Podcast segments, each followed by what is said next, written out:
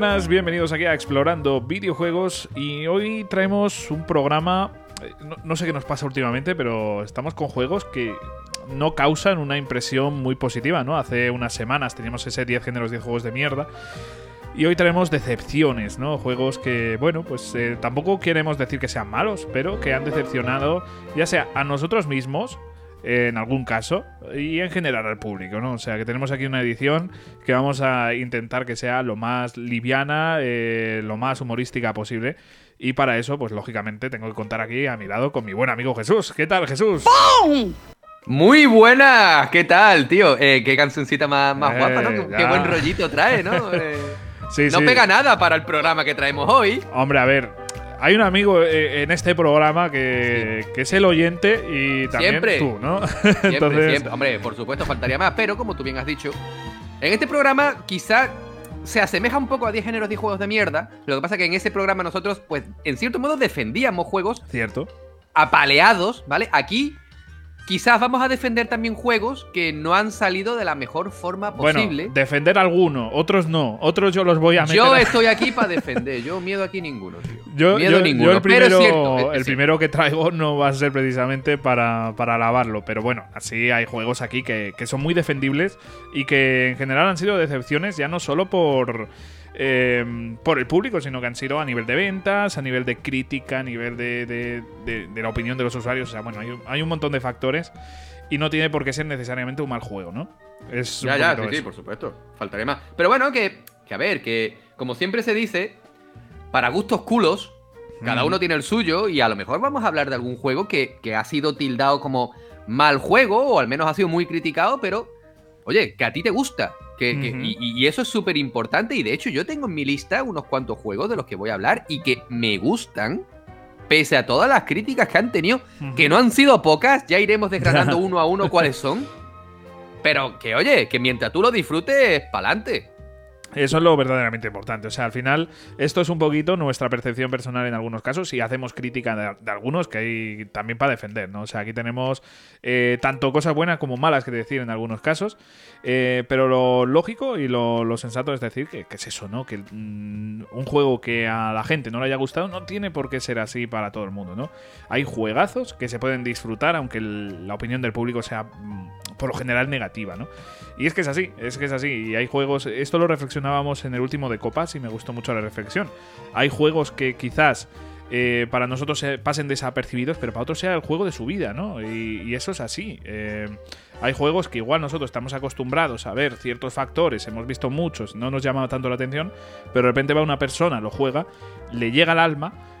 Y, y ya está, es su juego favorito, ¿no? Entonces es absolutamente Ujú. normal. Para gustos sí, sí, culos, sí. y es que es eso. Eso, es eso. exactamente. Que oye, que a ti te gusta tal juego del que nosotros estamos hablando, que quizás a lo mejor no lo defendemos de la misma forma. Oye, pues mientras a ti te guste, oye, déjanoslo en los comentarios, déjanoslo Pues sí. en Telegram, déjanoslo en Twitter.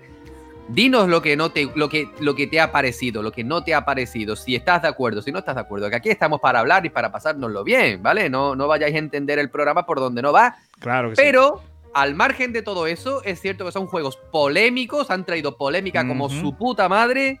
Y intentaremos hablar, aunque brevemente, pero vamos a intentar hablar de esos juegos, sus puntos malos, el motivo por el que están aquí y por supuesto puntos buenos que seguro que los tienen. Seguro que sí. Así que vamos a por ello.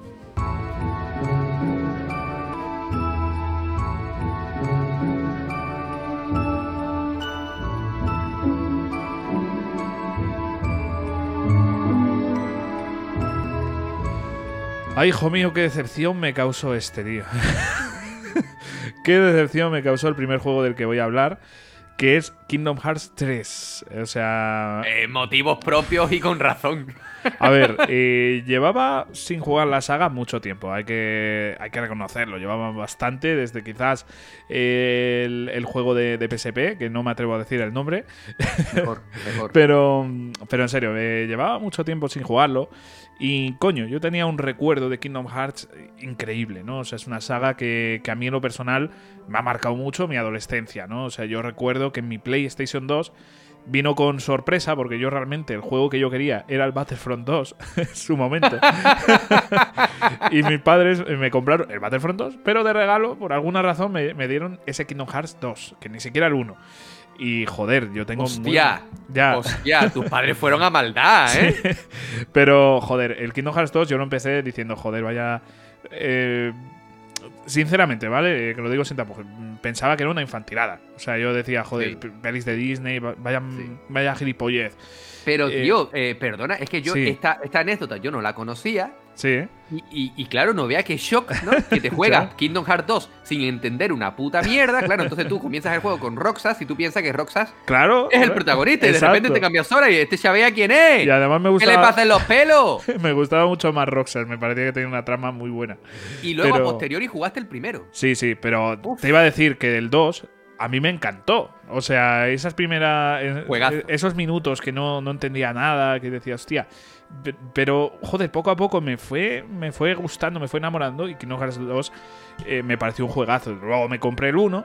Me jugué el 1, me jodió mucho que no estuviera en español, no te voy a mentir, que no estuviera el, el doblaje, ¿no? Porque el doblaje Ya. del 2 me gustaba mucho. Sí. Pero aún así, bueno, lo jugué, me lo pasé. Luego volví a darle al 2, me encantó todavía más.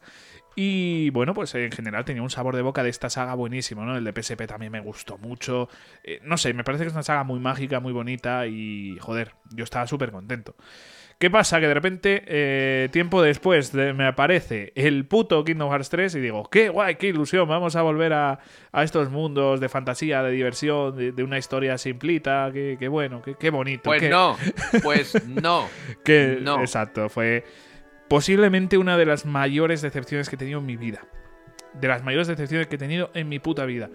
No supo, mm, bajo mi punto de vista, aprovechar el material que tenía, que era muy bueno. Toy Story, Piratas del Caribe, la, la de mm, Davy Jones, que se me ha olvidado el nombre. Lo que hicieron con Piratas del Caribe. Es que es... La manía, tío, de repetir mundos, tío. Vamos a decir. Kingdom- eh, en, en Kingdom Hearts 2, que si no recuerdo mal, ya tuvimos Pirata del Caribe, si no recuerdo mal. No, pero a ver, a mí me gusta que se repitan. Mm, Algunos, No, tío, joder, sí. tenían potencial para Sí. hacer mundo- otros Hombre, mundos, tío. a ver, por potencial te podían sacar uno de Star Wars y te corres, ¿no? Pero... Claro, exactamente. Que de hecho, yo sigo pensando, sigo diciendo Sí. que Star Wars tarde más, tarde menos. Yo creo que lo sí. vamos a ver. Y de Marvel, tres cuartos de lo mismo. Porque yo me ya. veo de verdad a Thanos junto con los sin corazón. Sí, vamos. y Sora, el puto pato Donald Sí. y Goofy junto con los Vengadores. Yo lo veo. Yo Y, también, y- yo también. y de verdad que yo creo que. Yo creo que puede pasar, ¿eh? Yo, yo diría que sí. A ver cómo va avanzando, pero lo que más me decepcionó del juego, primero, eh, el Sora que yo había vivido en esos dos primeros juegos, que, que Que era de más repente se volvió gilipollas. Es que era un crío en esos dos primeros, pero era un crío más. Más dulcito, más. Yo qué sé, era distinto. Yo lo veía con otros ojos, pero de repente el 3, que es todo ya más maduro, ya es un tío prácticamente adulto, de 17 años, yo creo, o más, no sé qué edad tendría ahí. Ya he hecho la declaración de la renta. Seguro que sí. Eh, que esa espada, seguro que le. Hombre, los giles hay que declararlo. Claro, claro. en fin, que joder, eh, ya era un tío que, hostia, debería ser un poco más maduro. Pues más infantil que en el 1. En el 1 todavía estaba más serio, tío. Y- Pero es que en el 1 y en el 2 Sí. tiene. Puede tener. en- puede ser entendible. Porque es un niño. Claro, es que en el 3 es para decirle. Sora, monstruo. Campeón. Tú pero- eres tonto, chaval. Aparte, más cosas que no me gustaron. El doblaje perfecto del 2 se lo cargan. Ya no está. Tenemos que escuchar la voz en inglés.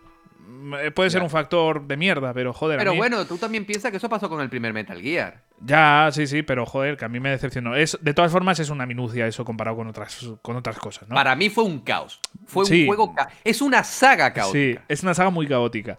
Eh, de hecho, el 3 empieza eh, en el Olimpo, que a priori parecería a la polla. Yo no entendía nada. Yo digo, ¿qué cojones está pasando aquí? La forma de introducir transmisiones me parece horrible.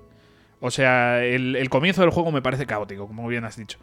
Eh, no sé, le faltan muchas cosas, le falta mucha cohesión, le falta tener una trama más continuista del 1 y del 2 y no de toda la saga en general, porque eso a mí me parece un error. O sea, a mí me parece que Kingdom Hearts 3 debería haber sido continuista del 1 y del 2, para eso tiene el nombre del 3, yo creo. Sí. Eh, yo para mí es- eso tendría que ser Estoy así. completamente de acuerdo. Estoy completamente Claro. de acuerdo porque es que lo que hicieron. Y bueno, y aún así, eh, chicos, chicas, si no habéis jugado Kingdom Hearts, daos con un canto en los dientes. Porque podéis jugarlo ahora entero, por ejemplo, en- Sí, en PlayStation. ¿vale? O en, o en Xbox, incluso en Nintendo Switch, que está en una cloud version, pero puedes jugarlo. Pero en su época, Sí, cuando, cuando comenzamos con Kingdom Hearts, era imposible. que o tú sea, te ibas de Play 2 a Game Boy. De Game Boy te ibas a Nintendo DS. De repente te sacaban uno en móvil. Pero vamos a ver. El de PSP, eh, en 3DS, si no recuerdo mal. o Vamos sea, a ver, ¿que somos tontos o qué? No sé, está muy mal gestionado esto. eh, para- bajo mi punto de vista está muy mal gestionado. Y si vas a hacer spin-offs, que sean spin-offs, tío. eh, por ponerte un ejemplo. A ver, eh, ser. Vamos a, a ver. Eran spin-off. es Porque que, el sí. Chain of Memories, el Bird by Sleep, el 350 y no sé cuántos días, ¿vale? Era, era, eran spin-off en verdad. Claro, pero que sean spin-offs de verdad, que no cuenten para la historia o que Ya, te añadan, ahí sí, ¿vale? sí. O sea, quiero decir, un spin-off como tal no te debe añadir una complejidad tan bestia, ¿no? O sea, es, es que el 1 y el 2 son muy simples. O sea, no tiene una gran complejidad. Tiene la, la justa. Pero de repente te metes en Like Sleep y te cagas. Y te cagas. De repente se crea aquí el multiverso. eh, no sé, me parece que. Me, me parece guay darle una justificación a ciertos factores, pero no complicar la saga, ¿no? Es que el problema es que la llave espada, que, que en un Mm. principio pues te lo pintan muy bonita, Sí, acabaron eso, prostituyéndola. es que. Es que, es ¿quién- que cuidado, Es que, la llave espada es la primera gran puta del mundo de los videojuegos. No, en serio, porque te dicen, no, Sora, el elegido de la llave espada. ¡Un mojón para ti! Esa llave espada tiene más elegidos que una puta un viernes por la noche. Esa espada pertenece a Igor, ¿eh? Ya te lo digo yo. Tío, Ay. es que hubo una puta guerra de las llaves espada. Pero ¿cuántos habían? Es si es que... que- no hay llavero para poner tantas. No sé, eh, a mí me parecía muy guay el hecho de que, precisamente eso, de la importancia de la llave espada, ¿no? De, de que el protagonista, de que Sora fuera el elegido de la llave espada. Y de repente eso, esa trama tan buena, se la cargan. Porque ya la llave espada pierde el valor. Es como si decir, eh, joder, soy el elegido del euro, pero el euro es que hay muchos euros en el mundo, ¿no? O y luego Kairi tiene. oh, Mira, Riku tiene una. Bueno, Sí. vale, es la antítesis del héroe. Venga, vale, ok. eso, se lo, compro. eso Luego, lo compro, eso lo compro perfectamente. Sí. Bien, Kairi. ¿Qué coño hace Kairi con una llave si Kairi está más perdida que la 10-11? Kairi no sabe lo que hace con su vida. Esa niña está perdida en el mundo. ¿Qué coño hace esa niña con una llave espada? Dios mío, es que no sé. Axel, ¿no? Se llamaba Axel, creo, ¿no? El pelirrojo. Sí. Que, que- que llevaba su- su- sus armas estas Sí, la- giratorias todas guapas de fuego. Y yo, qué grande. pasada. Y de repente sale con una llave espada, pero desgraciado, ¿tú dónde la has comprado? ¿En AliExpress? Es que ya te digo que se popularizó o algo, tío. No, en serio, me parece una cagada. Me parece que era un arma legendaria que se han cargado. O sea, un arma que podría ser mítica y, y que sea, pues joder, como, como la Excalibur, ¿no? Eh, una espada que recordemos, que digamos, eh, joder, gl- gloriosa y grandiosa, pero... o, mira, ¿no? En Final Fantasy Sí. VII, la Buster Sword, ¿no? Que primero es de Angel, luego Sí, es de. Zack, luego es de Cloud, pero la van heredando, ¿vale? Sí. Ok. Lo que pasa es que compro. en el juego, en el 7, te dura 5 minutos. no, Sí, sí, no, a ver, Cloud es un hijo de puta. Este dice, venga, Cloud es un hijo de puta. voy a, usar el, voy a usar el filo y encima la voy a, a dejar La voy a ahí cambiar a la mínima. venga. ¿Por qué? La voy a Porque vender. puedo. O sea, Angel y Zack utilizaban el canto para no desgastar la hoja. Y luego va Cloud y dice, me vaya a comer la polla por los dos lados. Por debajo de los huevos. me la voy a comer. Pero vamos a ver, hijo de la gran puta. Ay, Dios mío, Dios mío. Es verdad que después le han dado un poco más de canon y ha molado mucho y, y la han dejado así como, como un pequeño homenaje a Zack y la ponen ahí donde, donde habían eh, fallecido y demás, ¿no? Eh, eh, tiene ese toque eh, chulillo. En fin, eh, pero sí, la, la llave espada es la prostituta de las llaves, tío. O sea, de las espadas, pero Que también. de las llaves Bien, también, sí, que sí. también. Y Joder. aparte, ¿tú no, ¿tú no crees que, que en la saga Kingdom Hearts hacen demasiada mella en que tienes que meterla en la cerradura? No, joder, era muy guay eso, tío. A mí eso me, me gustaba en el 1 y el 2, tío. Que tengas que cerrar los, los mundos y tal. Eso me parecía que era muy guay, muy coherente. Eh, Daba sentido a que tuvieras una llave espada, pero de repente la llave espada pasó a ser una espada. Y, no, y nada más. Y, y eso a mí no me gusta. O sea, la llave espada tiene que tener alguna metáfora, si no, pues haz una llave sierra, tío. Algo que, que corte, tío, ¿no? Una bueno, llave tú sabes, espada. tú sabes los rumores que hay de, de- de que antes de cuando se estaba diseñando Kingdom Mm. Hearts, que Sora en vez de una llave espada iba a llevar una motosierra? Me hubiera gustado verlo, tío. ¿En serio, tío? Ahí con, los- con, los, con los zapatillos esos. con los zapatos esos. eh, Hostia, los sin cor- no iban a correr a los sin corazón los campeones. hostias, vaya carnicería, me cago en una puta. o sea, Su puta madre, macho. Eso, eso igual no pegaba tanto, pero desde luego una llave espada, tío, que no sé. En fin, a lo que voy con todo esto, que Kingdom Hearts 3 en general, creo, bajo mi punto de vista, que se cargó un legado. Para mí al menos lo hizo. Eh, y me decepcionó muchísimo prácticamente todos los mundos. Quizás el que más me ha gustado y el que mejor recuerdo tengo es el de Big Hero. O sea, mm, ¿Sí? fíjate lo que te digo. A mí no me gustó, macho. A mí, eh, dentro de lo que cabe, me sorprendió un poquito porque yo ya estaba hasta los cojones. Digo, yo no sé si dejar este juego.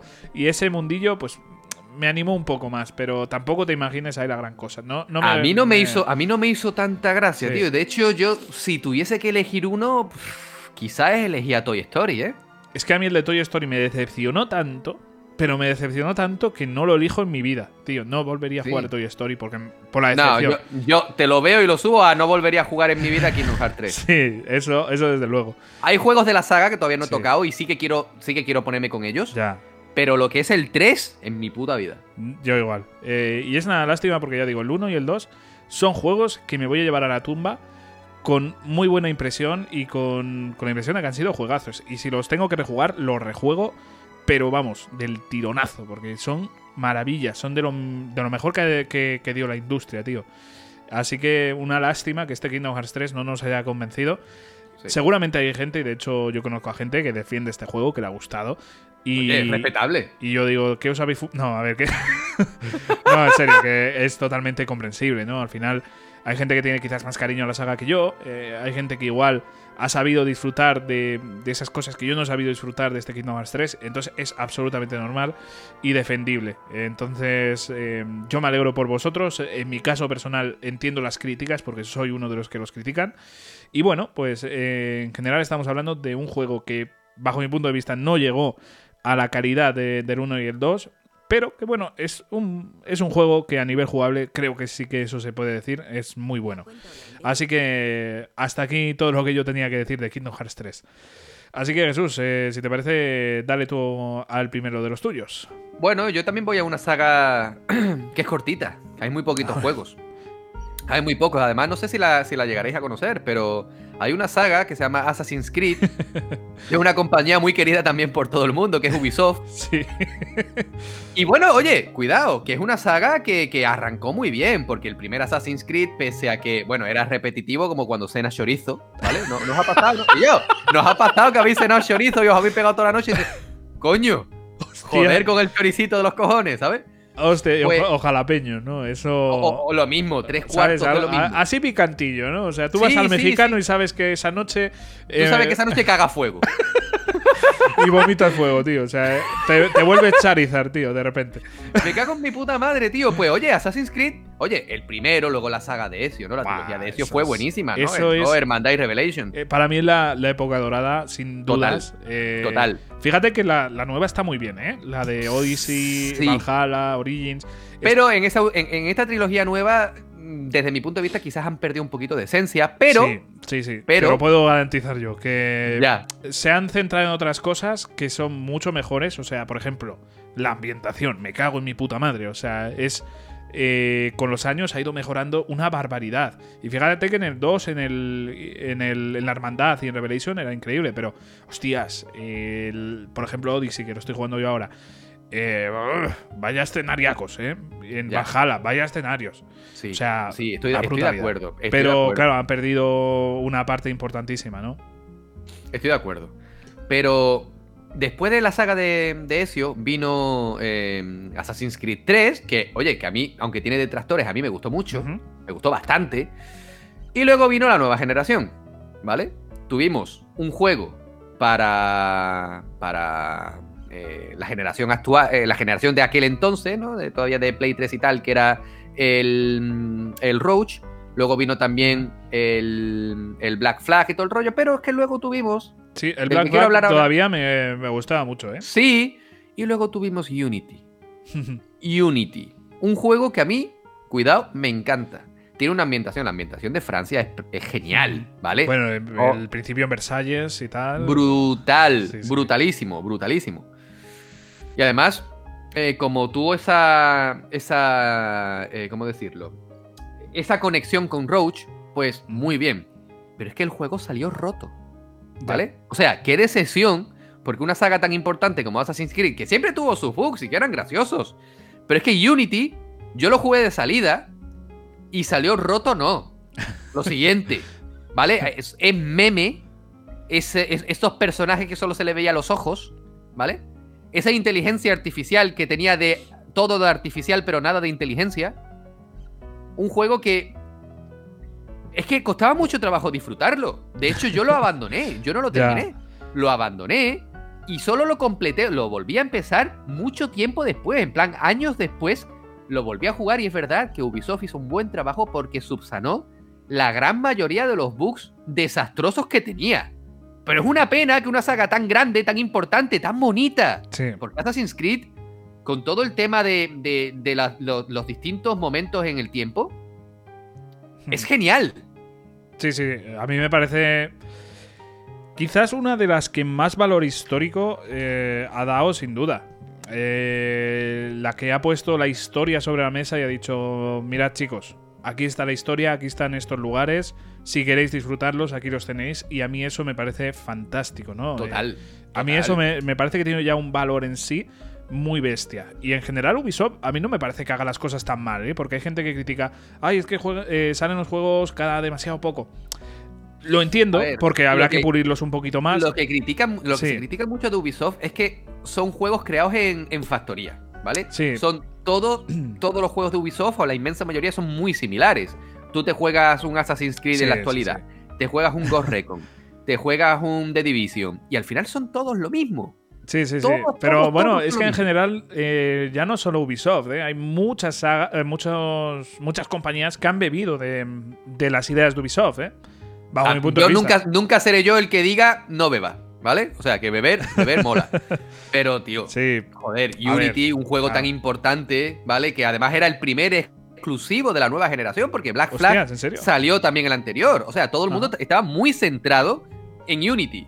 Y de repente van y te sacan soberana mierda, ¿vale? Cuidado, soberana mierda en, en el momento de salida. Actualmente sí. yo os digo, si no habéis jugado Unity, jugadlo porque tremendo juegarral. Y Arnaud es un personaje que bebe muy bien de lo que era Ezio. Joder, Cuidado, guay, guay, guay. porque tiene muchas similitudes. Sí, mira, algo que no me está gustando mucho de las modernas, precisamente son los personajes. Eh, no tienen Ya. ese carisma, son más. más simplones. No, No son avatares, pero casi. Sí, es que no, no sé, no me convence. Es que Ezio y Altair eran dos personajazos, ¿eh? Pregunta rápida: ¿Altair o Ezio? Al- esto, Ezio, Ezio, Ezio. Altair siempre. ¿Sí? Siempre. No, hostia, Ezio para mí. Ezio es de los pocos personajes que tú ves cómo nace y cómo muere. O sea, Sí, sí. es, es de los poquitos personajes que tiene esa peculiaridad. Para mí, Ezio es de los mejores personajes que hay. Al menos ese Ezio- recuerdo que tengo, ¿eh? Que igual. Sí, sí, sí, sí, sí, sí, sí, sí, estoy de acuerdo. Y Ezio además fue algo muy bonito porque yo entré en Assassin's Creed Ujú. 2 si- con conocimiento cero. A mí me encantó el 1 y yo decía, quiero jugar el 2. Y cuando lo compré y lo jugué, yo no sabía nada del juego. Sabía que era en. Italia, se acabó. Yo no sabía nada de ese juego. No, Intento por todos los medios. Cuando sé que un juego me va a gustar, por ejemplo, a mí, imagínate, la saga Batman me encanta, ¿vale? Eh, la saga Arkham. Si sacasen un nuevo Arkham, yo no querría saber nada de ese juego claro. porque me encanta. Y con Assassin's Creed 2 me pasó eso. Y lo disfruté muchísimo. Y la hermandad también, aunque es más flojo. eh, desde mi punto de vista, es el más flojo de los tres. Eh, Revelations fue un brutal juego. Mm, Y muy luego me bueno, puse tío, muy bueno, muy bueno. Me puse en los mandos de Unity Sí. y yo decía. Es que no hay por dónde cogerlo. Ya. Y mira que para que un para que yo diga Sí. que un juego no hay por dónde cogerlo, ya tiene que ser complicado. Que uno de mis juegos favoritos es Deadly Premonition. y yo decía, es que no hay por dónde meterle mano a este juego. Ya, ya, ya, ya, ya. Pero lo bueno es que ahora mismo el juego está muy pulido, está muy bien y yo lo recomiendo. Es más, es más, si ese juego saliese a día de hoy, ya con todos sus bugs corregidos y te lo cascasen a precio completo, yo lo compraba, tío. Ya. Porque es un juego que lo merece. Sí, yo, yo creo, ya te digo, en general, la saga Assassin's Creed es que se critica mucho, pero joder, tiene un valor en sí muy importante. Y ya digo que, joder, bajo mi punto de vista, no he probado todos los juegos, eh, no me he pasado todos los juegos. Entonces tampoco puedo hablar de todos, ¿no? Pero lo, que he jugado de la saga, que no ha sido tampoco poco, eh, me parece una saga admirable, ¿eh? O sea, me parece que es una saga que, que tiene un valor muy, muy importante, muy interesante y que la gente lo critica mucho, casi un poco por inercia, por decir, joder, otra vez nos sacan lo mismo. Pero realmente cada uno tiene unos, una historia, tiene una ambientación distinta. Y parece una gilipollez, pero eso ya son factores interesantes. Es verdad que te lo cobran a, a juego nuevo y te fastidia un poquito más, pero joder, yo recuerdo ese inicio de Valhalla que yo pillé de salida y yo estaba con la boca abierta. Yo estaba con la puta boca abierta porque es impresionante lo que logra esta saga. Y de hecho, quizás se pasen de contenido. Demasiado. Es, que sí. ta- es meme que Valhalla tú dices, Sí. es que esto no se acaba. Es que es que es así, son juegos muy, muy largos, sobre todo este Valhalla que ya se pasó cuatro pueblos, ¿no? Eh, para mí es una saga que mima, que está mimada, ¿vale? Tampoco creáis que a pesar de ser una factoría, esto que parece que, va todo ahí eh, bloque por bloque, ¿sabes? Eh, es un poco fábrica, pero aún así, tiene un cariño que otras sagas no tienen. Hmm. Y a mí eso me parece fascinante, tío. A la hora del contenido. A la Sí, hora del sí. contenido se lo curran muy bien. Tiene sus DLCs de Claro. pago, por supuesto. Oye, es que si lo juegas bien y si no, pues nada. Pero es que luego tiene muchísimo contenido gratuito. Conexión con Odyssey, otro juego corto. Sí, Eh, es que tienes un montón de cosas, Claro. tío. Yo, desde mi punto de vista, Ubisoft está maltratada en cierto modo porque se lo ha buscado. sí. Pero también es cierto que cuando tiene que hacer las cosas bien, lo hacen bien. Sí, sí. Y ya te digo que tiene uno. O sea, es que lo fácil hubiese sido coger un edificio histórico, ¿vale? De, de, de, por ejemplo, en este caso Inglaterra o Noruega. Pones ahí alguna cosa y a tomar por culo. Y ya no te centras en más diseños. Pero es que todo tiene mucho mimo. Todo. Todos los escenarios tienen muchísimo mimo. Tiene sentido. Tienen sentido. Intentan ser eh, reales. O sea, eh, fieles a la realidad, quiero decir. No sé, es una saga que, joder, a mí eso lo pongo muy- le- me parece fascinante y a mí eso me, me gusta. Entonces, a pesar de sus carencias, que tiene, tiene carencias, tiene cosas muy malas, pero mm, a mí me parece que es una saga en general que hace las cosas muy bien y precisamente este, del que estás hablando, tiene un valor importante para Notre Dame, que no sé si te acuerdas, pero Sí. cuando se quemó eh, este lugar, eh, la Catedral de Notre Dame, tuvieron que recurrir a- al equipo de Ubisoft para la reconstrucción. Y eso a mí me parece que es muy, muy interesante, muy importante y que, coño, al final podían haber cogido, hacer una catedral genérica y a tomar por culo algún detalle típico de Notre Dame, pero que se pongan tan fieles a los detalles. Yo lo siento, pero para mí eso ya, ya tiene, tiene Un otro plus. valor, un plus, tío. Eso Sí. es. sí, sí, sí, estoy completamente de acuerdo. Y oye, ya os digo, un juego criticado por a nivel de usuarios y por la crítica, con toda la razón del mundo. Pero Sí. en la actualidad es un juego súper disfrutable y que ha corregido, por, por no decir todos, la inmensa mayoría de errores Sí. que tenía, que no eran pocos. Y yo voy a leer hasta aquí y tengo muchas ganas de escucharte ahora con tu siguiente juego porque no lo he jugado Ya. y quiero saber qué nos cuentas. Bueno, en general eh, me voy a meter con una parte de la saga, ¿vale? Me voy a meter con una parte de la saga Pokémon porque empezó a hacer las cosas de una forma distinta a partir sobre todo del, del Pokémon X e Y. Empezó a introducir nuevas mecánicas que bajo mi punto de vista son muy buenas. A mí en su momento pues no me gustaban, no, os voy a mentir. O sea, yo según eh, vi que había una mega evolución, eh, mi primera reacción fue negativa. Fue en plan, mierda, se la han cargado.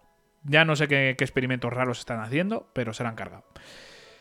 Cuando le di la oportunidad, que fue años después, la verdad que tardé un, un tiempecillo, digo, wow, si es que está muy bien. Si es que es, eh, el juego está muy bien. La gente lo critica mucho porque tiene mucho fanservice. Eso es así. O sea, que te pongan un inicial, ¿vale? Que tú tienes el inicial de esa región. Y a los pocos minutos o horas tienes otro inicial. Es el, el único Pokémon que tienes dos iniciales para elegir. Eh, y el otro Hostia. inicial, eh, tú dirás, bueno, pues será de, de esos tres primeros. No. Ese inicial es de los de la primera generación. Que puedes elegir un Charmander, ¡Hostia! Bulbasaur. Vas a elegir a. Charmander, claramente. nadie hombre, Bulbasaur. hombre. Además, eh, Charizard está tan mimado que no, so- no solo tiene una mega evolución, tiene dos. O sea, es junto a Mewtwo eh, los únicos que tienen dos mega evoluciones. una del X y Hostia. una del Y. Entonces, guapo, tío. Sí, sí, sí. Claro, echa y ahora tú echa un estás- vistazo, Jesús. tú- tú- eh, Ponte a buscar ahora en Google las mega evoluciones porque te van a flipar. A- a mí pero me gusta- Te, te- te quería decir, no, tú imagínate Sí. que tú tienes un hijo, ¿no? Tú, tú tienes un hijo, una Sí. hija. Y se ponen a jugar este Pokémon X y Y. Y tú ves que en ese segundo Pokémon, que es de la primera generación, elija a Bulbasaur. Ujú. Eh, ¿Tú en, en qué idioma le dices que se vaya de la casa? Pobrecito, que, que yo fui así, tío. yo fui así. No, yo, yo Y bueno, eh, amigos de Explorando Videojuegos, esto explica en cierto modo el humor que tenemos, porque resulta que Javi se cogió a Bulbasaur. Claro, claro, claro. Joder, hubiésemos chocado tú y yo, ¿eh? no, pero joder, a mí Bulbasur. Yo, eh, Javi, la, por favor. la razón de elegir a que te voy a Bulbasur. perder el respeto, Javi. La razón de Bulbasur ya la. Yo no sé, yo creo que la expliqué. Mi primer Pokémon de, en general ha sido Trico, ¿vale? El, el de planta de la tercera generación. Entonces, cuando seguí la saga, digo, joder, pues voy a coger por inercia los de tipo planta, que me fue muy bien con Trico. Entonces cogí a Pero si, es que si te dan a un dragón, tú siempre eliges al dragón. Pero si es que eso, es, eso, se, eso se da en primero de Pokémon. Ya, la verdad que fue, fue un error, tío, fue un error. Después me costó la vida, pero joder, a ver, mi Venusur, ese primer Venusur, eh, joder. A mí, ¿qué quieres que te diga? A mí, Pero si cariño. tiene pinta de señor mayor que va por el periódico un domingo a las 7 de la mañana, ¿qué me estás contando? Bueno, que, que para gustos culos, tío, a mí me gustaba, ¿qué pasa? No, con Bulbasaur no hay gustos. ¿Y de la segunda cuál eliges, tío? ¿Dónde está el chicorita? Es que en la segunda. A ver, yo me lo jugué dos veces si no recuerdo mal. La primera cogía Cyndaquil, pero la segunda, si no recuerdo mal, cogía Chikorita. Ujú. Pero es que Chikorita. No me compares tú Bulbasaur con Chikorita. ya, Chikorita mola, tío. ya, pero bueno, joder, déjame en paz, tío. En cambio, paz. en cambio, en la segunda generación, mi Bulbasaur es Totodile. No me gustó una A mierda. mí tampoco. A mí el diseño. Esto que una lagartija. El segundo diseño, eh, Croconaut, creo que se llamaba. eh, no me gustaba nada, tío. Y Parecía. ya la como- última, ya ni te cuento. La última es un, enemigo, un, ma- un malo de Resident Evil. A ver, a mí ese sí me molaba, pero la segunda, tío, me parecía. pff, muy fea, ¿eh? Pero los iniciales siempre tienen esa, esa manía, ¿no? De que la segunda evolución es como Hmm. el adolescente, ¿sabe? Que está fumando porros en el parque. ¿Sabes? Sí, son todos iguales. Claro, claro, claro. La verdad que sí, son muy. Son así un estilo así rebeldillo, pero bueno. A ver, lo que iba a decir con. con, con esto de, de X e Que es una ya- mierda, ya, ya, me dirás ya, si, lo estabas viendo el. ah, el coño, espérate, que se me ha olvidado, joder. Eh, que ya verás cómo mola. Tiene mucho fanservice. De repente también te dan un Lapras, por ejemplo. Un Pokémon que, coño, que, que muchos tenemos Hostia, mucho qué cariño. guapo, ¿no, tío? Las, las, las mega evoluciones Sí. estas. Hay una negra y una. La, la negra, la negra está súper chula. Sí, esa es la chaval. de X. Y a mí la de Y también me mola, que tiene así como. mm, Sí. Como que sale un cuerno más y tal. Sí. No sé, está, Está súper guapa. Parece ¿eh? una corona y tal. Mola mucho. A mí me. Qué chulo, tío. A mí me gusta. De hecho, me gusta más la de Y. Creo que soy el único, pero bueno. Bueno, también fuiste el único que cogió Bulbasaur. Qué cabrón, tío. En fin, que está lleno de, de ese tipo de cositas. La dificultad baja un huevo. Eh, tiene, tiene esos factores, pero a mí en lo personal es un juego, los dos, X y que, que a mí me gustaba mucho. Yo lo disfruté mucho. Y luego, posteriormente, ya salieron, pues, yo qué sé, espada, escudo, eh, etcétera, ¿no? O sea, eh, estos juegos que salieron después, que también introdujeron, bueno, el, el de Ultrasol y Ultraluna y, y Sol y Luna en general, ese no lo, ese es el único que, que puedo decir que no me gustó nada. Uf, Ese sí que, ese Uf. sí que no me gustó nada. Intentaron, madre mía. sí, intentaron cambiar la fórmula, intentaron hacer esas pruebas a Lola, quitaron los gimnasios. Para mí fue, eh, fue un grave error. Eso, eh, quitar los gimnasios Hmm. es como tú meterte en un restaurante y que la ensalada rusa no lleve patata, ¿vale? Ya. Eso, Eh, eso, eso fue, eso fue una cagada. Sí, sí. Bajo mi punto de vista. No, es que te voy a poner la cerveza sin espuma. ¿Qué?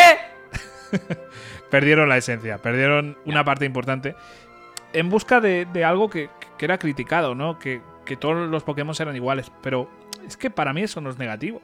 Para mí es algo guay, que, que vayan experimentando, haciendo cosas nuevas, eso me mola.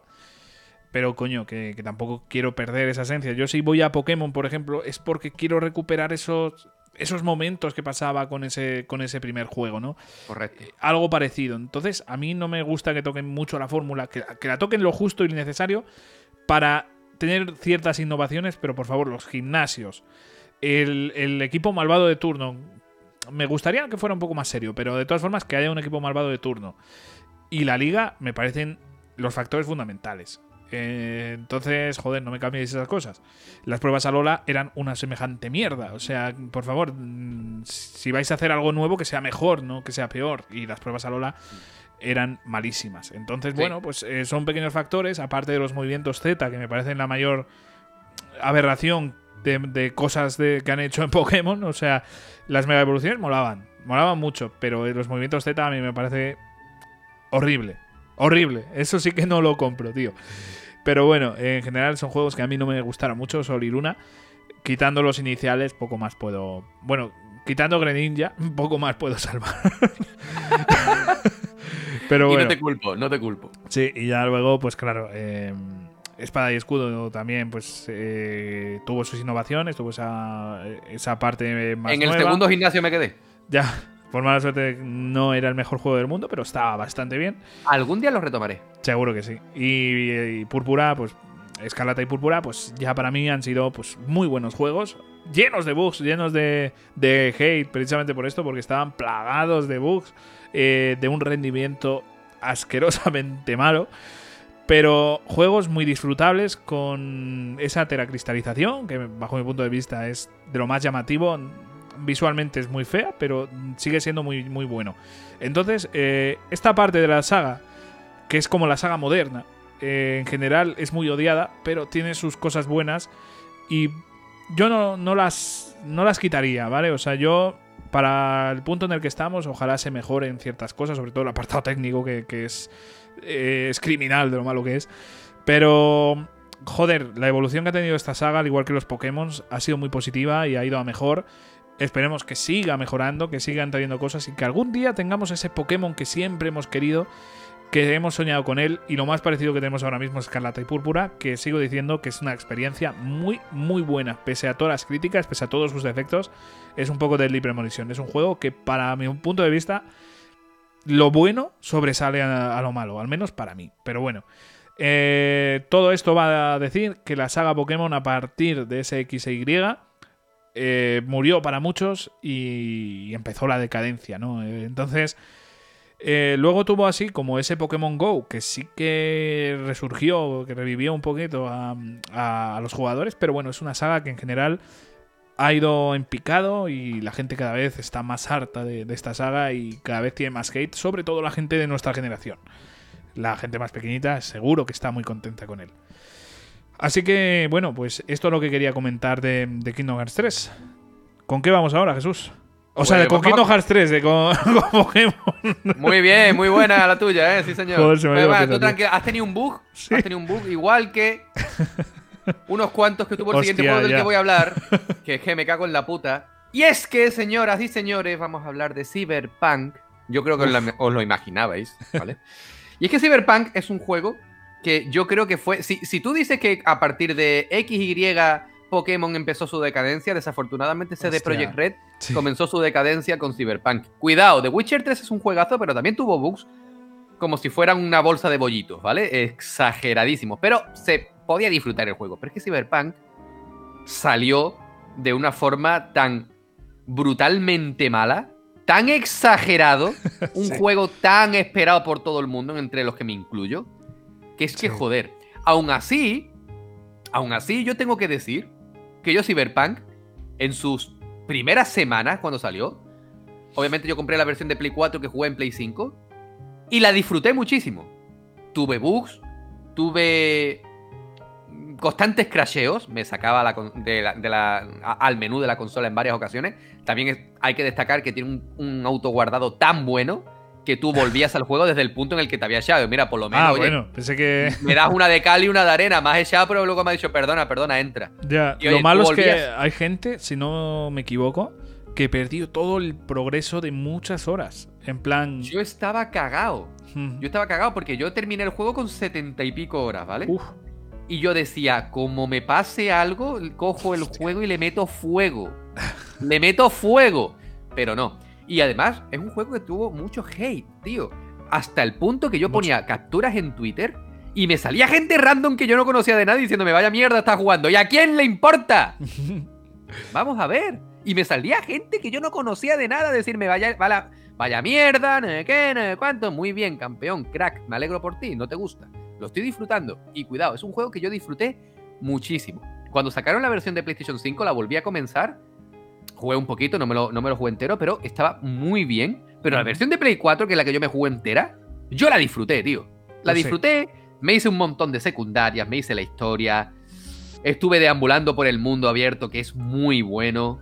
Es verdad que de vez en cuando pues, te encontrabas cosas fuera de contexto completamente, como que un coche de repente al lado tuyo empezar a, empezar a arder. Y digo, "Uy, mira, ¿qué A ha mí- pasado? A mí el, el bug más bestia que tuve, que, que es muy, po- muy poquito, eh, comparado con lo que ha tenido la gente, es en plan que de repente me sacaba del coche para arriba, para abajo, para arriba. No, no sé, hacía algo así muy raro. eh, Porque tendría suspensión hidráulica. Sí, me cago en la puta, tío. Y, y le pasaba también a otros conductores y tal, pero bueno, nada del otro mundo. Tú y yo tuvimos la suerte de jugarlo en Series X. No, no, yo lo jugué en Play 5. Ah, en Play 5, perdón, eh, quería decir en nueva generación. Eso. Eh, tu- tuvimos esa suerte porque, claro, en la vieja, ya, o sea, lo tuyo y lo Era mío no tiene nada que ver. No, nada que ver la PlayStation 4 y Xbox. Bueno, sobre todo PlayStation 4, ¿eh? La Sí. One tampoco tenía tanto mal rendimiento, creo. Pero la PlayStation 4 era una locura. por lo tuvieron que retirar de la Store. O sea, una compañía tan grande como CD Projekt, Hostia, es que. que tengan que retirar el juego, que estuviesen haciendo devoluciones de dinero. Eso Mm. me pareció a mí una brutalidad, tío. Eso. O sea, ¿hasta qué punto? Y, y luego, tío, que en los trailers decían que era eh, metraje in-game, en PlayStation 4 y luego resultó que no, que era en PC. Sí, que la- No puedes engañar al Claro. consumidor. para las críticas, o sea, para los, ana- los análisis, mandaron, me parece que las de PC o, o de nueva Tú no puedes hacer así, eso. En, en un mundo en el que estamos conectados a Internet, que el que juega videojuegos sabe también, de- ya no solamente de videojuegos, sino de redes sociales y esas cosas. ¿Tú cómo sacas un producto así? Que te van a hundir. Pues te doy la razón principal. Las prisas, eh, el tener que, mm, por así decirlo, que, que estar bien en bolsa, etcétera, ese tipo de factores, ¿no? Eso y, y- y con todo el dinero que perdieron, retirándolo No, de la Store, haciendo devoluciones y todo el tema, y la mala publicidad que tuvieron, no, les, no les hubiera salido mejor a cuenta haber esperado un poco Vamos, sin duda. y sacar el producto bien y que la gente dijeran, es que CD Projekt hace las cosas. Imagínate Monolith, ¿no? Con Xenoblade y todo rollo. No hay un Xenoblade malo, Sí, sí. ¿vale? Tú dices, uh, ¿qué lo hace Monolith? Juegazo seguro. Eso decíamos de CD Projekt. Uh, si lo están haciendo ellos, tiene que ser un juegazo. ¿Qué pasa? Que ahora han anunciado no sé cuántos de Witcher, no sé qué, no sé cuántos. Nadie tiene fe en ellos. Claro, es que fue una, bajo mi punto de vista, una cagada. O sea, porque como jefe de la compañía, no puedes eh, sacar un juego así. Me da igual los accionistas, me da igual todo, tío. No puedes sacar eso porque, primero, estás jodiendo a tus empleados. Los estás haciendo trabajar horas extra, el doble de rápido, con mucha presión. Algunos se habían empadronado en la oficina. Básicamente, sí. Como tú en Ikea. Que. Eh, luego, eh, el tema de, de la imagen que das. Eh, si, si el juego no está listo, tío.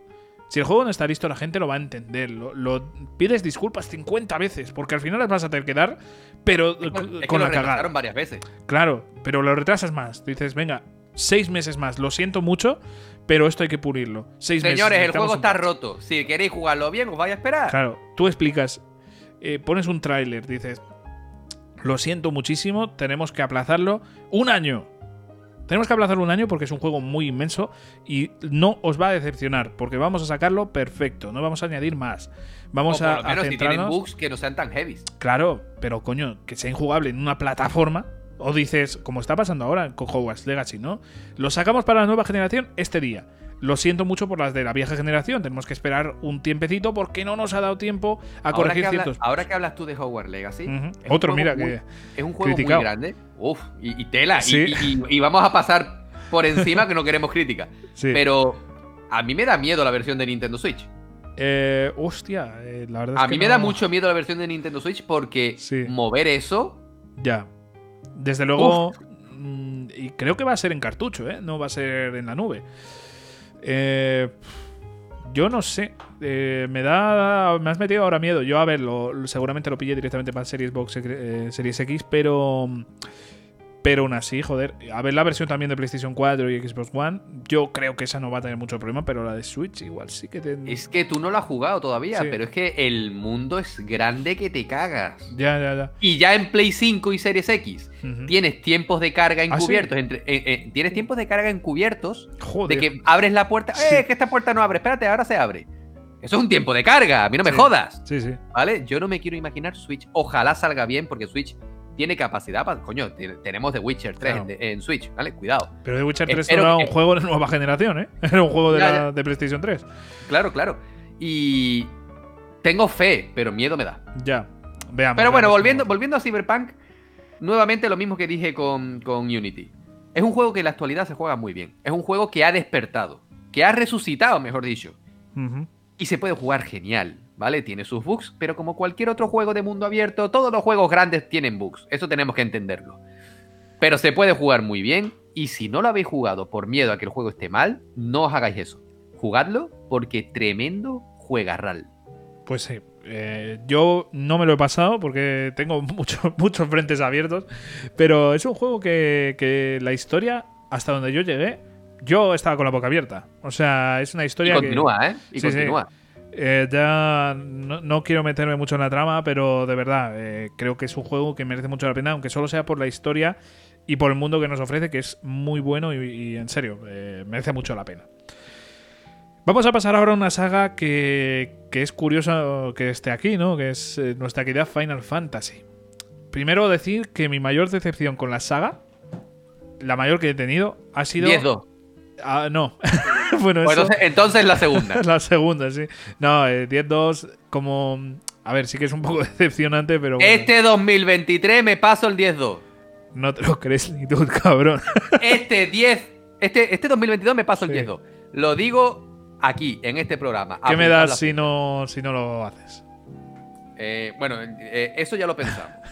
Pero Gente. yo este 2023 me paso el 10-2. Gente, por favor, si no se lo pasa, recordárselo y que, que haga algo bestia, ¿vale? Tiene que hacer algo. Tiene que hacer ¿Qué algo si no se lo pasa. Yo que sé salir desnudo. No, eso igual. Bueno, Eso- eso cuando nos hagamos los OnlyFans. Pero de verdad. Algo, tienes que hacer, ¿eh? Como no te lo pases, algo tienes que hacer. Yo prometo que, hacer. este 2023 me paso Final Fantasy 10-2. Y ahora sí, ve con tu decepción que me estoy Venga. metiendo en un lío. Tira. La has cagado fuerte, tío. Ya está, a ver si nos acordamos. Miedo ninguno, chaval. A ver, eh, yo iba a decir que mi mayor decepción fue el momento en el que me enteré de que Final Fantasy Remake del 7 iba a ser por partes. Ese fue uno de los momentos que yo dije, me cago en mi putísima madre con el hype que tenía. Uf. Si no recuerdo mal, había pagado el, la entrada para comprar el juego, o sea, para reservarlo, 3 euros, y no fui a por él.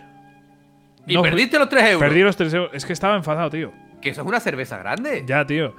Estaba muy enfadado con este juego, tío. Estaba muy, muy decepcionado. Y yo digo, me acuerdo, me acuerdo que lo decías. Sí. Y luego te metí caña y al final te lo compraste. Al final lo compré y finalmente, nunca mejor dicho, finalmente, eh, realmente me gustó muchísimo y me parece que es un juego de sobresalientes y entiendo perfectamente que lo hayan, que lo hayan dividido. Pero en su momento fue una gran decepción porque, coño, tienes el juego entero 10 pavos, más o menos. O sea, y de hecho, bueno, pues ya tenía más versiones, ya, ya lo tenía, que podía jugarlo ya. Y de repente, pues te dicen que ese juego va a estar por parches. No te dan una explicación de que van. O sea, dicen que lo van a ampliar, pero no que va a ser tan distinto como finalmente fue. Entonces yo acabé muy decepcionado con esa noticia, ¿no? Después ya digo que. mm, mm, le di la oportunidad por tu culpa. y de o nada, gracias, a ti. Y joder, me, me gustó mucho. Me gustó muchísimo. Pero bueno, el juego que no gustó tanto es el Final Fantasy XIII. Y en general la saga 13, ¿vale? 13-2, el Lightning Returns eh, y eso. Entonces, el 13 para mí fue uno de, de mis Final Fantasy favoritos en su momento. O sea, a mí me sorprendía mucho porque la gente lo criticaba, pero a mí me pareció un juegazo. Me gustó muchísimo. Enorme. enorme. Sí, sí. eh, los personajes, sus historias. La jugabilidad no era lo que más me gustaba, no os voy a mentir, pero me gustaba. La banda sonora. Todos los apartados a mí me parecían de sobresalientes. En su momento se veía eso gráficamente, que vamos, o sea, era, era muy bueno, ¿eh? Gráficamente era muy bueno y creo que se Y mantiene. sigue, y sigue Sí. siéndolo. sigue siendo. Sorprendentemente, ¿no? Es un juego de la generación de 360 y PlayStation 3. Eh, es increíble. Y ya digo que, joder, eh, es un juego que yo disfruté y que todo el mundo critica. Y que todo el mundo dice, joder, es que es una mierda de juego, es muy lineal. Pues a ver, a mí los juegos lineales tampoco me disgustan. ¿Me gusta tener un mundo abierto como Final Fantasy VIII? Pues sí, me mola. Pero coño, un mundo cerrado como Final Fantasy X también lo disfruté mucho. De hecho, me, gustaba ese mundo cerrado, me gustaba mucho. Y entonces el Final Fantasy XIII para mí no fue una decepción, para mí fue precisamente lo contrario, para mí fue una, una sorpresa muy buena. Sobre todo por su historia. A mí los personajes, eh, todo lo que pasa, me, me, gustó muchísimo. Eso sí, la saga no se queda en el Final Fantasy XIII, se queda también, eh, continúa con el 13-2. El 13-2 sí que fue una, una decepción para mí. Ese sí. No porque sea un mal juego, jugablemente es, es la hostia, pero su historia ya desde el primer momento no me enganchó. No me enganchó para nada. Una de las personajes, que era Sera, de Final Fantasy XIII, pues tal y como sale en el 13.2, no me estaba a mí convenciendo. Yo digo, ¿dónde está X persona? Es que no quiero hacer mucho spoiler, pero. Bueno, lo voy a decir. ¿Dónde está Snow? ¿Qué, qué ha pasado con Snow? Hostia, tío, cuando, cuando ves a Snow en este juego, dices, este no es el Snow que yo, que yo había jugado en el Final Fantasy XIII. Este chaval es tonto, sí, sí. O sea, no es que sea tonto, es que la trama de Snow en el 13 no está aquí, ¿vale? E ese personaje no existe en el 13-2. No sé qué evolución tendría porque dejé el juego instantáneamente después de ver a Snow. No, poco después, pero eh, no, no me logró enganchar y lo acabé dejando. Y luego el, el Lightning Returns, pues ya nunca lo he jugado. Nunca lo he jugado, nunca le he dado la oportunidad porque no me he pasado el TC2. Entonces, bueno, eh, una saga que, que, para mí pues fue decayendo a medida que, iban sacando más, más juegos. Pero aún así es una saga, eh, sobre todo por el 13, que yo disfruté mucho. El 13 me pareció bestial. El 13-2 jugablemente trajo cosas que por mala suerte nos han repetido en la saga principal. Por ejemplo, el tema de tener como una especie de Pokémon, ¿no? O sea, tú vas como reclutando los enemigos del mundo y eso a mí me molaba mucho. Pero bueno, eh, yo lo voy a dejar en este punto. Ya me diréis eh, qué os parece a vosotros, pero a mí el 13 original me parece una locura, me parece muy buen juego. Así que bueno, Jesús, eh, ¿con qué vas tú ahora? Pues mira, yo voy con un juego que eh, me decepcionó la primera vez que lo jugué, tanto que lo abandoné. Y el año pasado lo volví a empezar y lo disfruté muchísimo, para que tú veas lo importante que es coger un buen juego Sí. en, su, en su mejor momento. Hablo de Mafia 3, ¿vale? Yo soy un gran amante de la saga GTA. eh, en PlayStation 2 disfruté muchísimo de Gateway. eh, Mafia 2 me encantó. el remake, remaster que hicieron del primero también me flipó. Y dije, quiero jugarme el Mafia 3, tengo que jugarlo.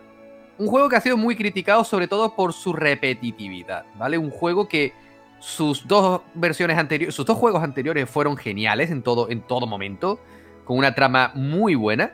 Y cuidado, la trama de Mafia 3 es brutal, es buenísima. Pero se centraron muchísimo en las misiones secundarias repetitivas importantes para, para continuar la historia. Y eso a mí me pareció un puñetazo, una puñalada directamente en el corazón porque tenía y tiene de hecho puntos fuertes para convertirse en, para haberse convertido, mejor dicho, en uno de los máximos exponentes del, de- del género sandbox.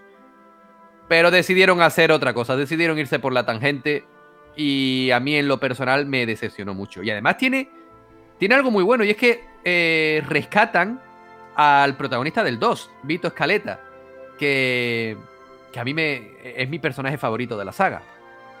Pero es que en este Mafia 3 todo lo que podían hacer mal lo hicieron.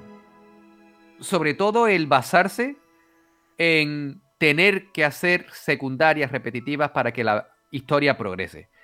A mí eso me parece un lastre. Es como las misiones de recadero, ¿no? No le gustaba a nadie. Pues esto es, no son misiones de recadero, pero constantemente tienes que ir a X local, destruir tal. Ir a tal sitio, matar a tal. Ir a tal sitio y hacer esto. Y era constantemente lo mismo. Y ya os digo que la primera vez que lo jugué yo decía, esto no hay por dónde cogerlo. Pero mira, esta segunda vez que lo jugué, lo disfruté muchísimo. Es que me lo bebí.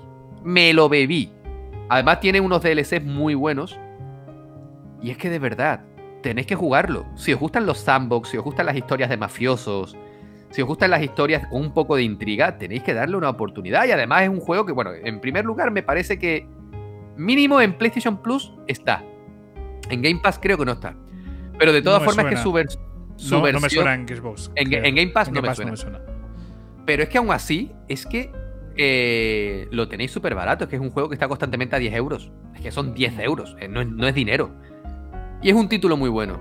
Es un título que tiene un protagonista muy carismático. Eh, además, consigue que, que empatices con él. Porque es un personaje que sufre. Es un personaje que se ve envuelto en toda esa trama de corrupción. Cuando él no quería eso, porque sin meterme en spoilers, es un héroe de la guerra de Vietnam. ¿Vale? Es un. Es un.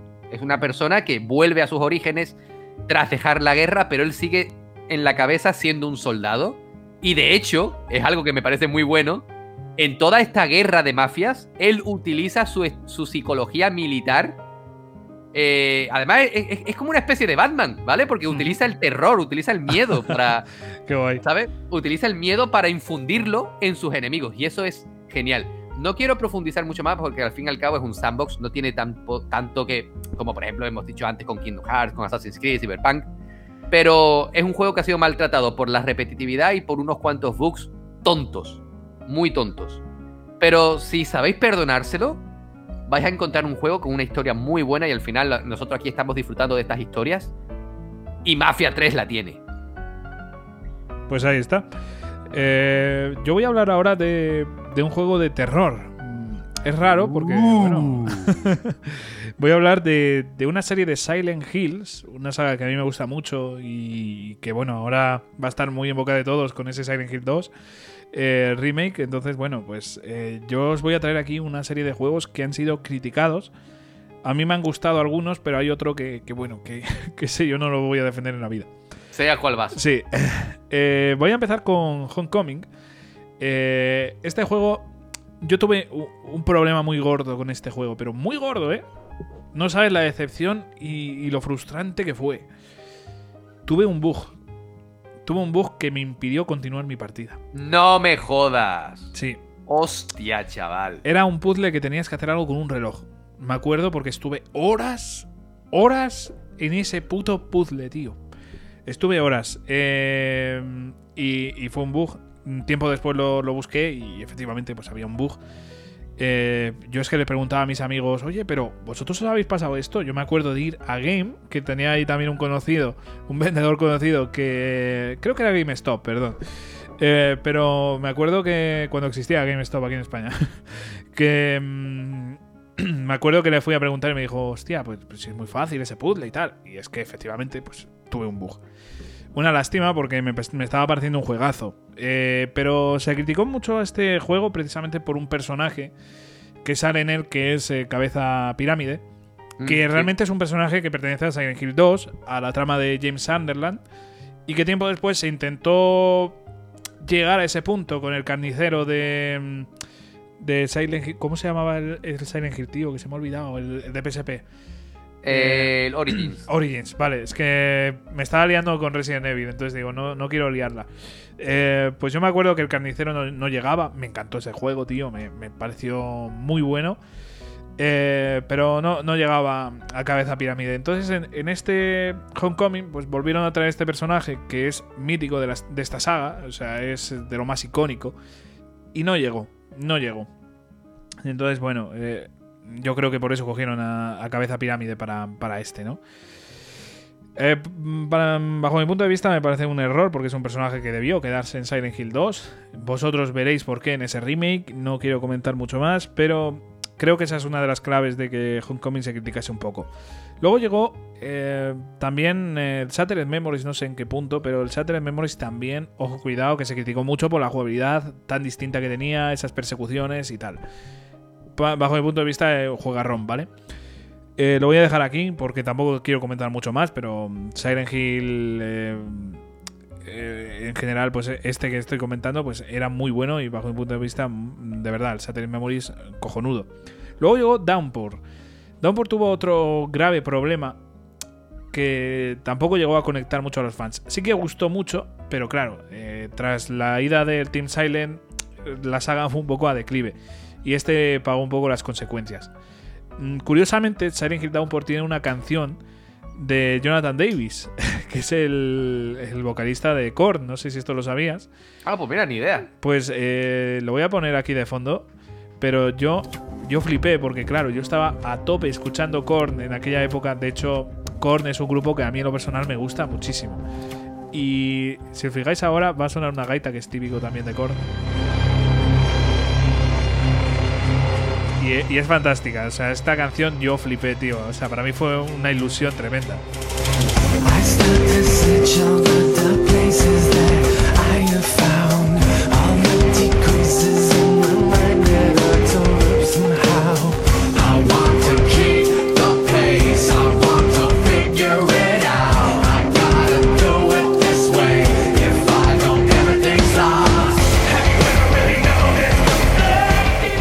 Bueno, yo estaba muy ilusionado por este Downpour y no sé qué me pasó con él, que tampoco me, acabó a mí de, enganchar. Se nota que la esencia del Team Silent no estaba tan presente y yo creo que ese es el grave problema que ha tenido la saga, ¿sabes? El, el declive que ha tenido por culpa de, de- de que ya no esté el Team Silent. Yo creo que ese fue eh, el grave problema por el que actualmente pues, no estamos disfrutando de esta saga. Y ya el culmen yo creo que fue el Book of Memories. O sea, ya eso Uf, eh, eso ya fue como el- uf. eh, como la última gota esta que rebasa ya el vaso y hace que, que se salga todo. Pues yo ¿Cómo que- cargarte una saga Sí. con un solo juego? sí. La Vita no, no estaba en su mejor momento tampoco. Entonces, bueno, esto creo que fue el, el gran error de, de esta saga. Yo creo que este es el, el capítulo que deberíamos borrar de la, de la mente. Simplemente era un juego, yo creo que podríamos definir como, como fanservice y ya. Entonces, eh, una lástima la trayectoria que tuvo, que tuvo esta saga tras la ida del Team Silent. Pero bueno, por suerte hemos podido disfrutar de esos cuatro primeros eh, videojuegos, del 1 al 4, que, y el Origins, si no me equivoco, también. Del Origins no estoy tan seguro, pero de todas formas podemos disfrutar muchísimo de, de esta saga gracias a esos videojuegos que van a, vas a- van a ser importantes mi- para mí, ¿no? Y sé que para muchos de vosotros, así que bueno, pues ahí lo vamos a dejar. Silent Hill es una saga que yo tengo mucho cariño y por mala suerte creo que acabó en uno de los peores puntos posibles. Pero bueno, vamos a continuar con el programa, pero Jesús, antes de ir con tu siguiente juego, me gustaría anunciar algo muy importante que va a afectar al próximo mes, ¿vale? Así que vamos a por ello. Venga. Y es que, no sé si os acordáis, pero el marzo del año pasado hicimos algo muy, muy especial. Y es que ya incorporamos un mes especial, ¿vale? De un, un mes que, que tenía una temática en concreto, ¿no? El año pasado hicimos de Sega, una compañía que nos gusta mucho. Y esta, vamos a hacerlo de otra compañía que nos gusta mucho y concretamente de una saga que nos apasiona. no, no es FIFA, es FF, ¿vale? Es Final Fantasy, chicos. ¡Vamos, coño!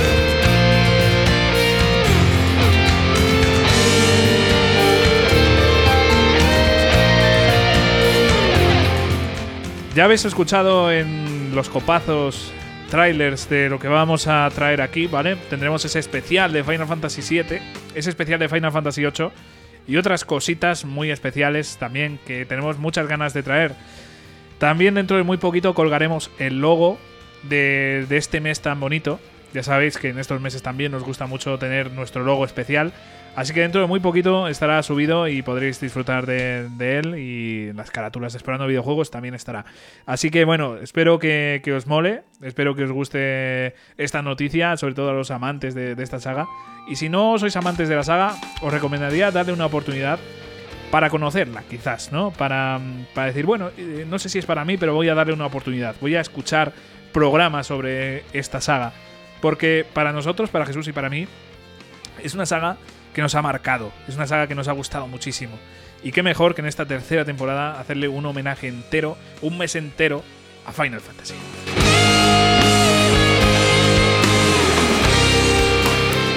Así que lo dicho, estad muy atentos porque dentro de muy poquito habrá más novedades, habrá noticias y habrá programas de Final Fantasy. Ya estamos a punto de, empezar, de hecho, el mes de marzo, así que en nada ya tendremos ese especial de Final Fantasy VII. Continuamos con el programa. Perdón por este paréntesis, pero bueno, creo que era importante también remarcarlo. Y era importante compartirlo porque, joder, eh, el mes de Final Fantasy, tío. El mes de Final Fantasy. Es que, Es que guay. mm, a mí me da miedo, me da un montonazo de miedo porque, joder, somos pesados, somos muy pesados. y ahora no solamente vamos a hablar de un juego, vamos a hablar de una saga entera. Y además, no es que sea la saga, sino que vamos a tratar los juegos que para nosotros son más importantes. Pero bueno, ya, ya llegará marzo, que marzo está ahí en la puerta ya. Sí, eh, sí. Ya se la está viendo, se la está vislumbrando. Y ahora ya, como, como bien has dicho, vamos a continuar con el programa porque vamos a dejar ese especial, ese mes especial para cuando llegue, ¿vale? Eso ya es problema del Javi y el Jesús de, de marzo. y antes hablaba un poquito de la saga Arkham, que me gusta mucho, y tengo que hablar ahora, aunque me pese, de este Gotham Knights, que salió hace muy poquito, y que de hecho ya podéis encontrar a un precio prácticamente de derribo, cosa que no voy a entender nunca, Ya. porque se ha tildado el juego de malo, y el juego no es para nada malo. Es verdad que Batman pues no es un personaje jugable. Ya, pero a ver, joder, si se nota que es un, un juego de otros personajes, no sé, tampoco. Exactamente. Vam- Vamos a tratarlo como un spin-off. No. Es que es que- como si en el Escuadrón Suicida dices, joder, es que no voy con Superman, tío. Pues, Ya, pues eh, no, eh, no, eh, no exactamente, con Superman. exactamente. En este, en este caso nos ponemos en la piel de, de los cuatro miembros más importantes de la Batfamilia, ¿no? Como son Nightwing, Capucha Roja, eh, Robin o Red Robin y Batgirl. En este juego, a mí me sorprendió mucho. En primer lugar, para mal, por el tema de los 30 FPS. A ver, se ha hablado mucho de los 30 FPS. No es para tanto. Es verdad que choca, porque choca, pero no es para tanto. El juego va muy bien, muy fluido. ¿Vale? Tiene cosas malas que se hereda de la saga Sandbox, en general, del género Sandbox, perdón. Como son misiones repetitivas que se prodigan hasta el hartazgo. Joder, Pero mira, oye- hoy hemos empezado, o sea, uno de los primeros juegos de los que hemos empezado a hablar ha sido Assassin's Creed. Qué cabrones, tío, que, que son los culpables de esto, ¿no? Ubisoft. Sí, en cierto modo sí, eso es un verdad. poquito, un poquito. Pero sí. joder, tío, que aún así lo que es la historia principal y las subhistorias relacionadas con enemigos son muy buenas. Y además, a mí una cosa que me gusta mucho de este Gotham Knights es que no se siente un juego de superhéroes, sino un juego de detectives. Porque al final tú lo que tienes que hacer es investigar, y esto no es spoiler porque pasa en los primeros minutos, en plan los primeros cinco minutos del juego, y, y aparte ya se ha dicho en la sinopsis oficial, Batman muere. Batman Ah. está muerto. Batman está muerto. Y a partir de aquí, estos cuatro héroes tienen que investigar la muerte de Batman. Tienen que investigar su último caso. Y su último caso es brutal, ¿vale? Ese último caso de Batman es genial y es el punto de partida para una historia que se va desgranando poco a poco y que acaba siendo algo realmente bueno. Además es un juego que tú puedes jugar en cooperativo. Porque aunque son cuatro personajes, puedes jugar con otra persona más online. Y a lo mejor tú, tú vas como Nightwing y otra persona va como Batgirl. Y cada uno tiene su forma de moverse por la ciudad. Por ejemplo, eh, Batgirl puede ir como en la saga Arkham, planeando con la capa, mientras que, por ejemplo, Robin se teletransporta. ¿Ok? Y para colmo, tenemos una moto con la que nos movemos eh, por la ciudad. Es verdad que te da una falsa sensación de velocidad porque tú ves cómo todo pasa relativamente rápido y en verdad la moto va a menos 3. La moto va a menos 3. Pero Ahí, no deje- Eso es la- lo que parece en la cabeza de Robin, pero realmente está yendo literalmente a 20 kilómetros por hora, ¿no? O sea, sí, o 25, para que- eh, porque todo el mundo sabe que Gotham está llena de radares. claro. ¿Vale? Y el vamos Y- a ir a todos. tío. Venga. eh, Claro, y ya Batman no está, ya Claro. paga las multas. ¿no? Claro, claro. Es que Pero está, que al está a margen de 30 eso- por hora el, el cartelito y Robin, por si acaso, dice voy a ir a Y 20. tú te ves a, a la gente con los patinetes eléctricos pasándote por el lado. no, pero ya fuera de coña, ¿vale? Es un juego muy bueno. Una historia buenísima. Un sistema de combate heredado completamente de la saga Arkham. No tan bueno quizá, pero Mm. es resultón. Desbloqueas nuevas habilidades, desbloqueas trajes, tío. Eso sí que es fanservice. Sí, sí. Tienes un montón de trajes y muchos de ellos puedes personalizar sus colores y acabas yendo con un Nightwing disfrazado del Barça. Tíos, ¿en serio? es un juegarral. Y encima Pero ¿hay en serio precio- para de- de- así de ese No. estilo? Eh, Yo ya me imaginaba, tío. No, no, no, pero ver, tienes del para Barça poner no, los pero- colores culés, por ejemplo. Es que, por de ejemplo, rojo y azul. por ejemplo, yo me acuerdo en Metal Gear, eh, en el Solid 3 tenía la banderita de España, tío. O sea, Exactamente, no, no, aquí no, pero cara. joder, tú, tú puedes poner la paleta de colores para Sí. que. Para que. Sí, bueno, pues, va- claro, vayas de con distintos colores. No, no, no es muy profundo, pero está muy bien. Y, y además tiene un montón de trajes, muchísimos. Y muchos de ellos heredados de, de los cómics, ¿vale? Así Mm. Joder, que. Eso me encanta, tío. Pues Eso así que si, si, si podéis, si tenéis la oportunidad y os pica la curiosidad, probadlo, porque para colmo está tremendamente barato. Muy barato. Así que un juego que ha sido dilapidado, primeramente porque no es un Arkham, luego por los FPS, luego por la repetitividad, pero en serio, tenéis que dejarlo a un lado. Es un juego muy bueno. Y si además sois amantes de Batman, lo vais a disfrutar como enanos, como auténticos enanos.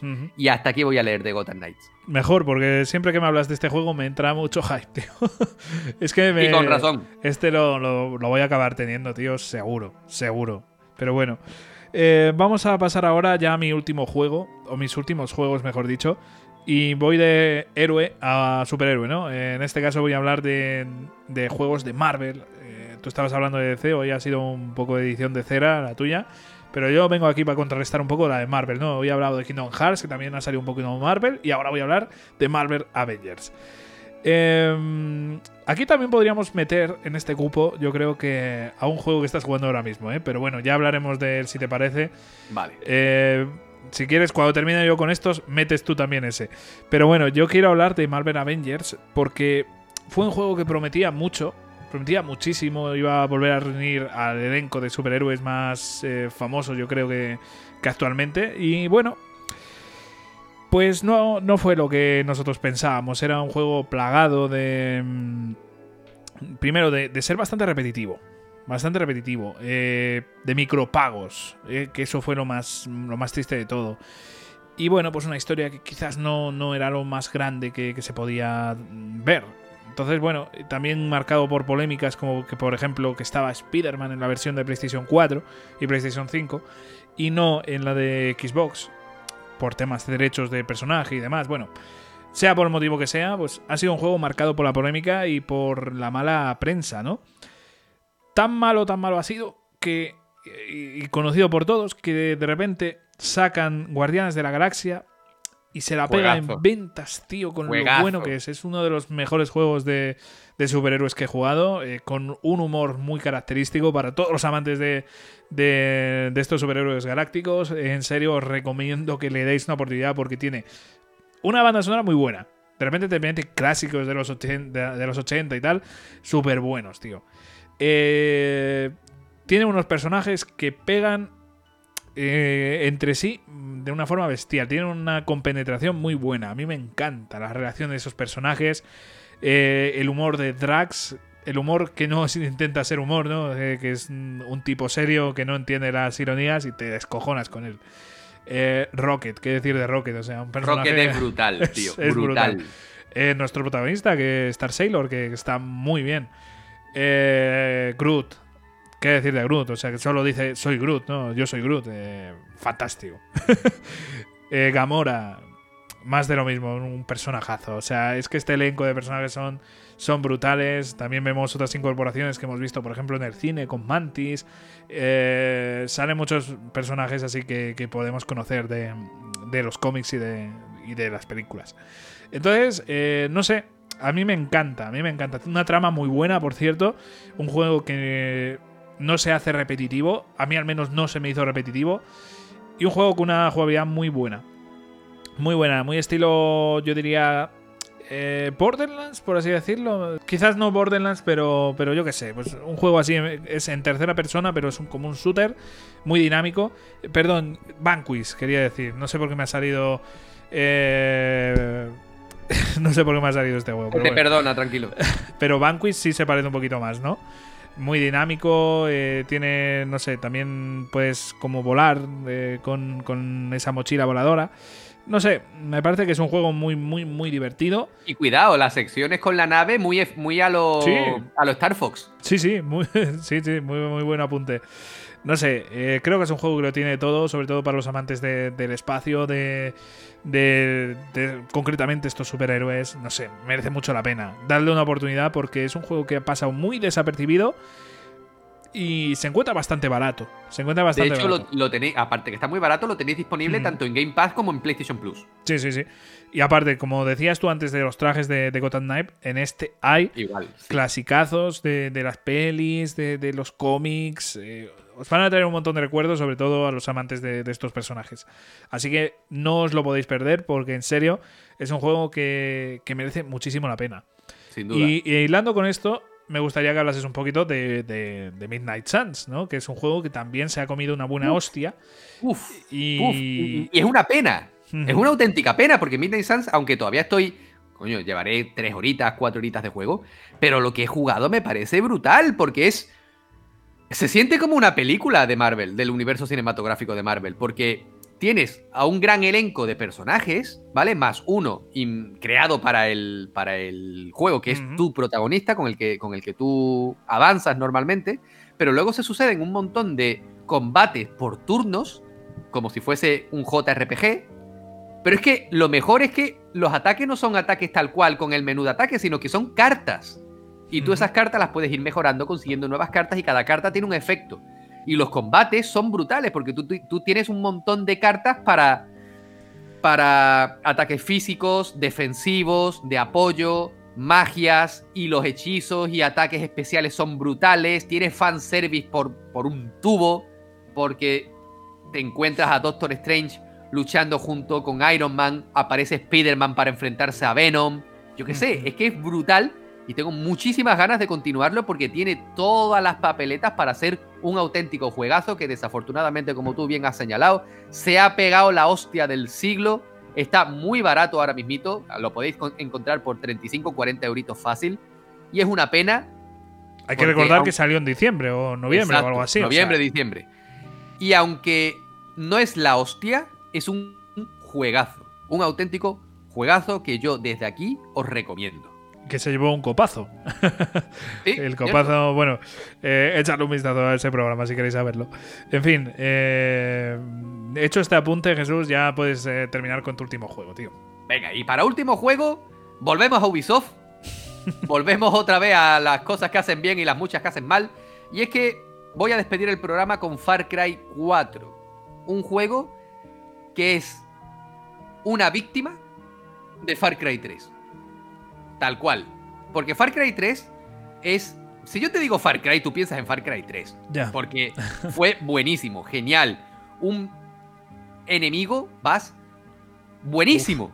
Buenísimo. Y con ¿Cuál es el significado de la locura, tío? Exacto. ¿Cuál es el significado de la locura? Explorando videojuegos. ¿Qué pasa? O, o, eh, mejor dicho, perdón, el Telegram de Explorando Videojuegos. ¿Qué pasa? que, que Far Cry 4 continuó lo que era Far Cry 3. Tal cual, ¿vale? Eh, siguió las mismas mecánicas, una ambientación muy similar, porque aunque no es una playa, es algo parecido, ¿vale? Eh, quizás el, el antagonista, el villano principal, eh, no es tan... ¿cómo, ¿Cómo decirlo? No es tan Carismático. exacto. No es tan carismático como Bass, pero poco le falta. Tiene una historia que, oye, es triste, porque el protagonista va a esparcir las cenizas de su madre a esa zona donde, de donde era su madre originaria. De hecho, el eso, enemigo... eso me acaba de recordar totalmente a God of War. Sí, sí, exacto. Eh, de hecho, el villano, eh, Pagan, Pagan Min, creo que se llamaba, era amigo No era de la madre. mí, hombre, era págame. Pagan- era, era, la, era amigo de la madre del protagonista y al final son, Ah. son enemigos. Y es una pena porque es un juego que yo disfruté muchísimo. Y, se, y no es que se la pegara, es que la gente habla mal de ese juego. Y no es justo. Porque eh, tiene todo lo bueno que debe tener un Far Cry. Pero por desgracia, pues tiene lo típico de estos juegos, ¿no? Eh, secciones repetitivas. Un combate que ya habíamos visto en Far Cry 3. No innovaba absolutamente en nada. Pero oye, si queréis un buen juego en primera persona, un shooter con una historia relativamente buena y con mil cosas que hacer, yo os voy a recomendar Far Cry 4 porque aparte de los bugs que tuvo, que no eran muchos tampoco, es lo normal en Ubisoft, ¿vale? Lo- ya sabemos lo que, no- lo que tenemos delante de un juego de Ubisoft.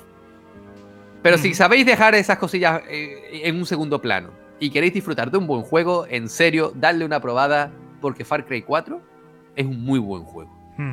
El no tengo mucho más 5 que decir. El 5 también. mm, El no me haga la broma, ¿eh? No, El, el- no, no, no, no, no. El El cinco 5 por el culo tiene tiene muy buena Eh, reputación, ¿eh? a mí es mi favorito.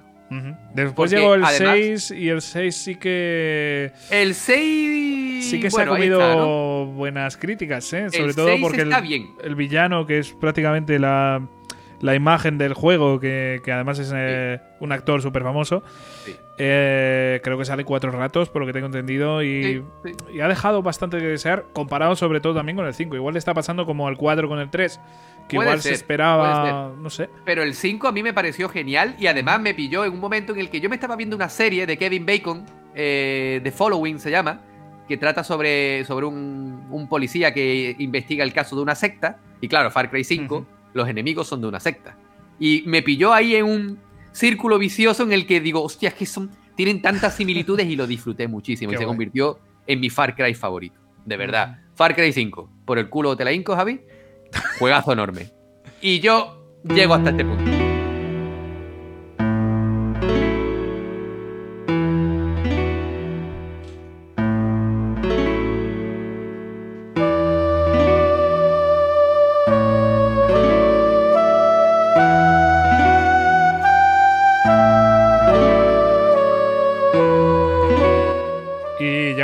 Este punto en general del programa. Espero que os haya gustado, que bueno, que no haya sido una decepción, ¿no? Como dice el título. Espero que el programa Espero que no, por lo menos. Espero que el programa no haya sido tan decepcionante como para nosotros algunos de estos juegos, o en general para el público, algunos de los que a nosotros sí que nos ha gustado.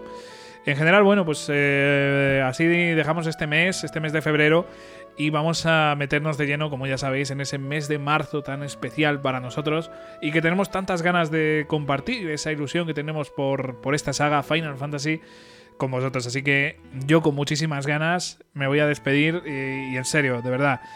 Tengo mil millones de ganas de que llegue la semana que viene, de tener ese especial que vamos a empezar con Final Fantasy VII y, y en general de este mes que nos aterra porque queremos hacer un homenaje digno ¿no? de una saga que para nosotros ha sido tan especial, tan bonita.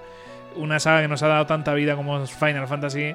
Concretamente el 8 ha sido el juego que nos ha unido, el juego que ha hecho posible explorando videojuegos.